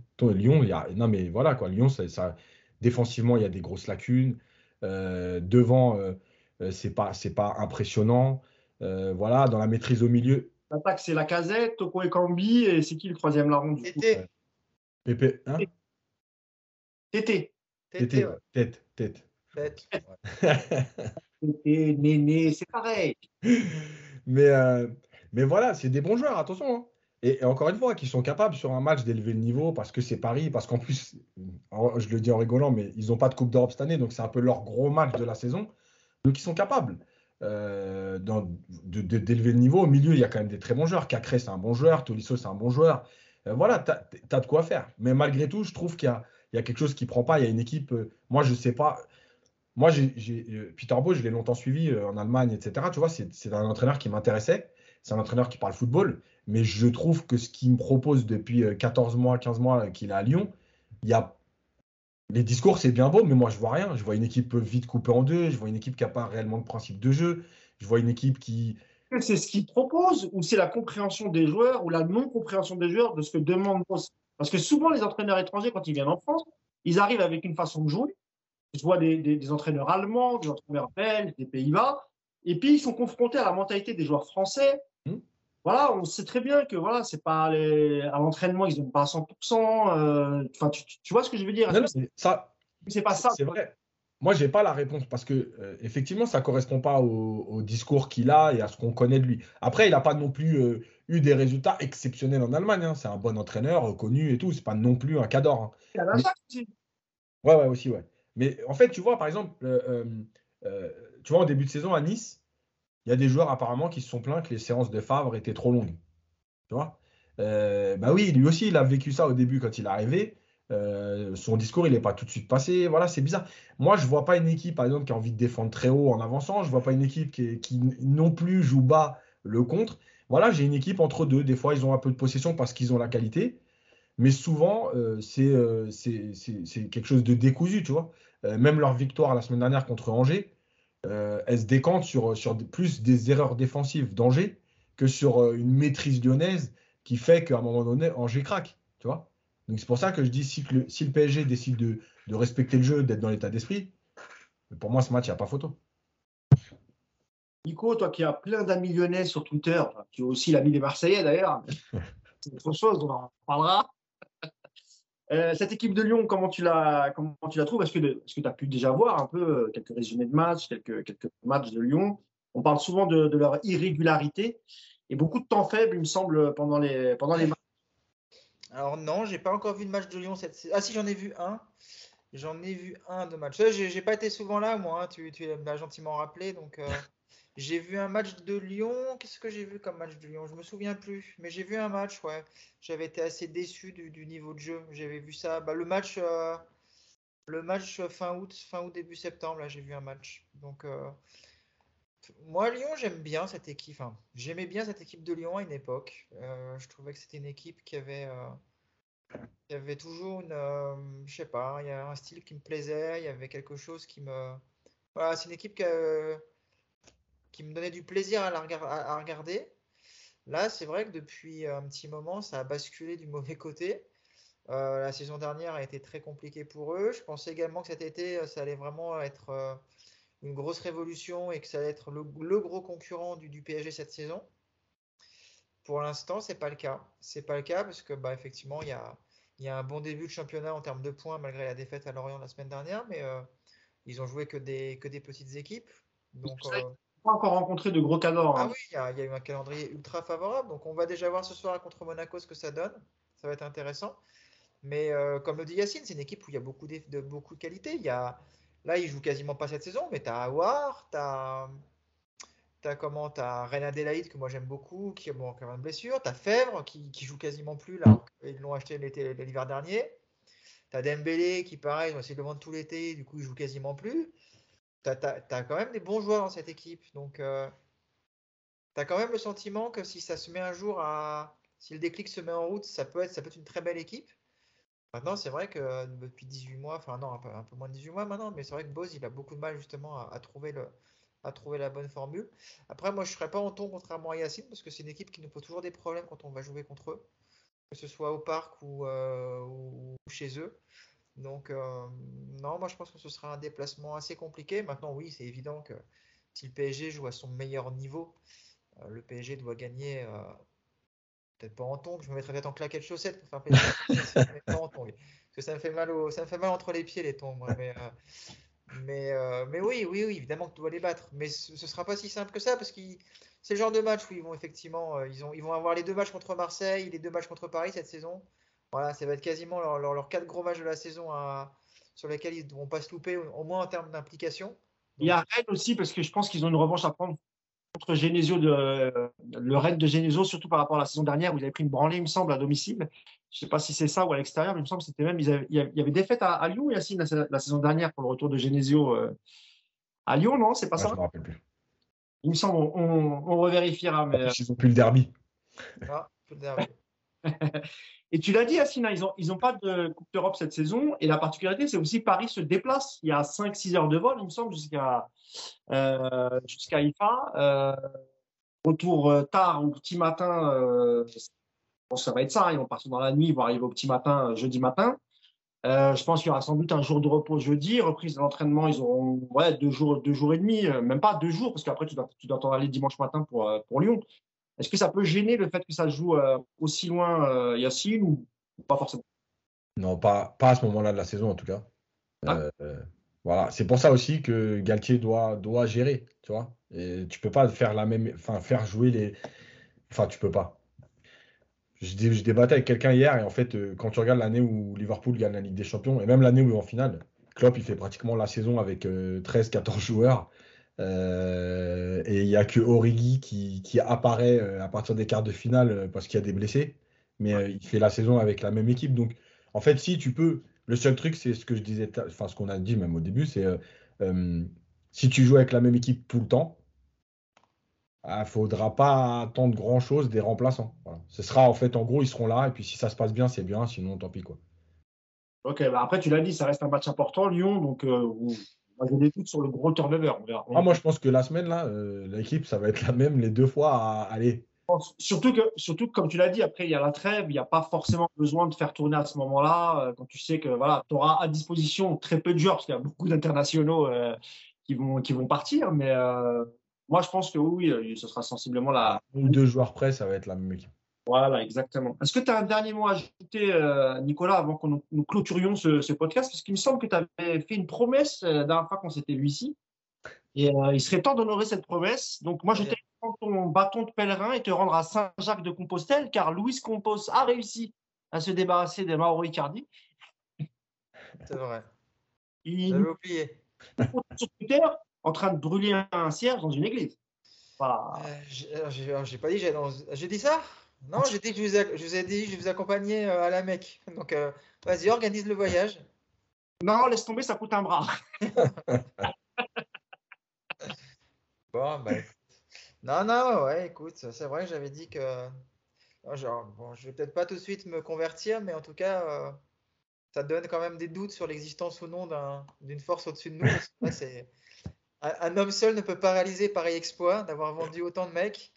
Exact. Euh, alors, y a je sais plus, j'avais promis de le citer, mais j'ai oublié son nom. Je, je, m'excuse, mais j'ai un, j'ai quelqu'un sur Twitter qui m'a envoyé un magnifique montage où tu vois dans leur nouvelle couleur, tu as Kerrer, Draxler, euh, ah, oui, oui.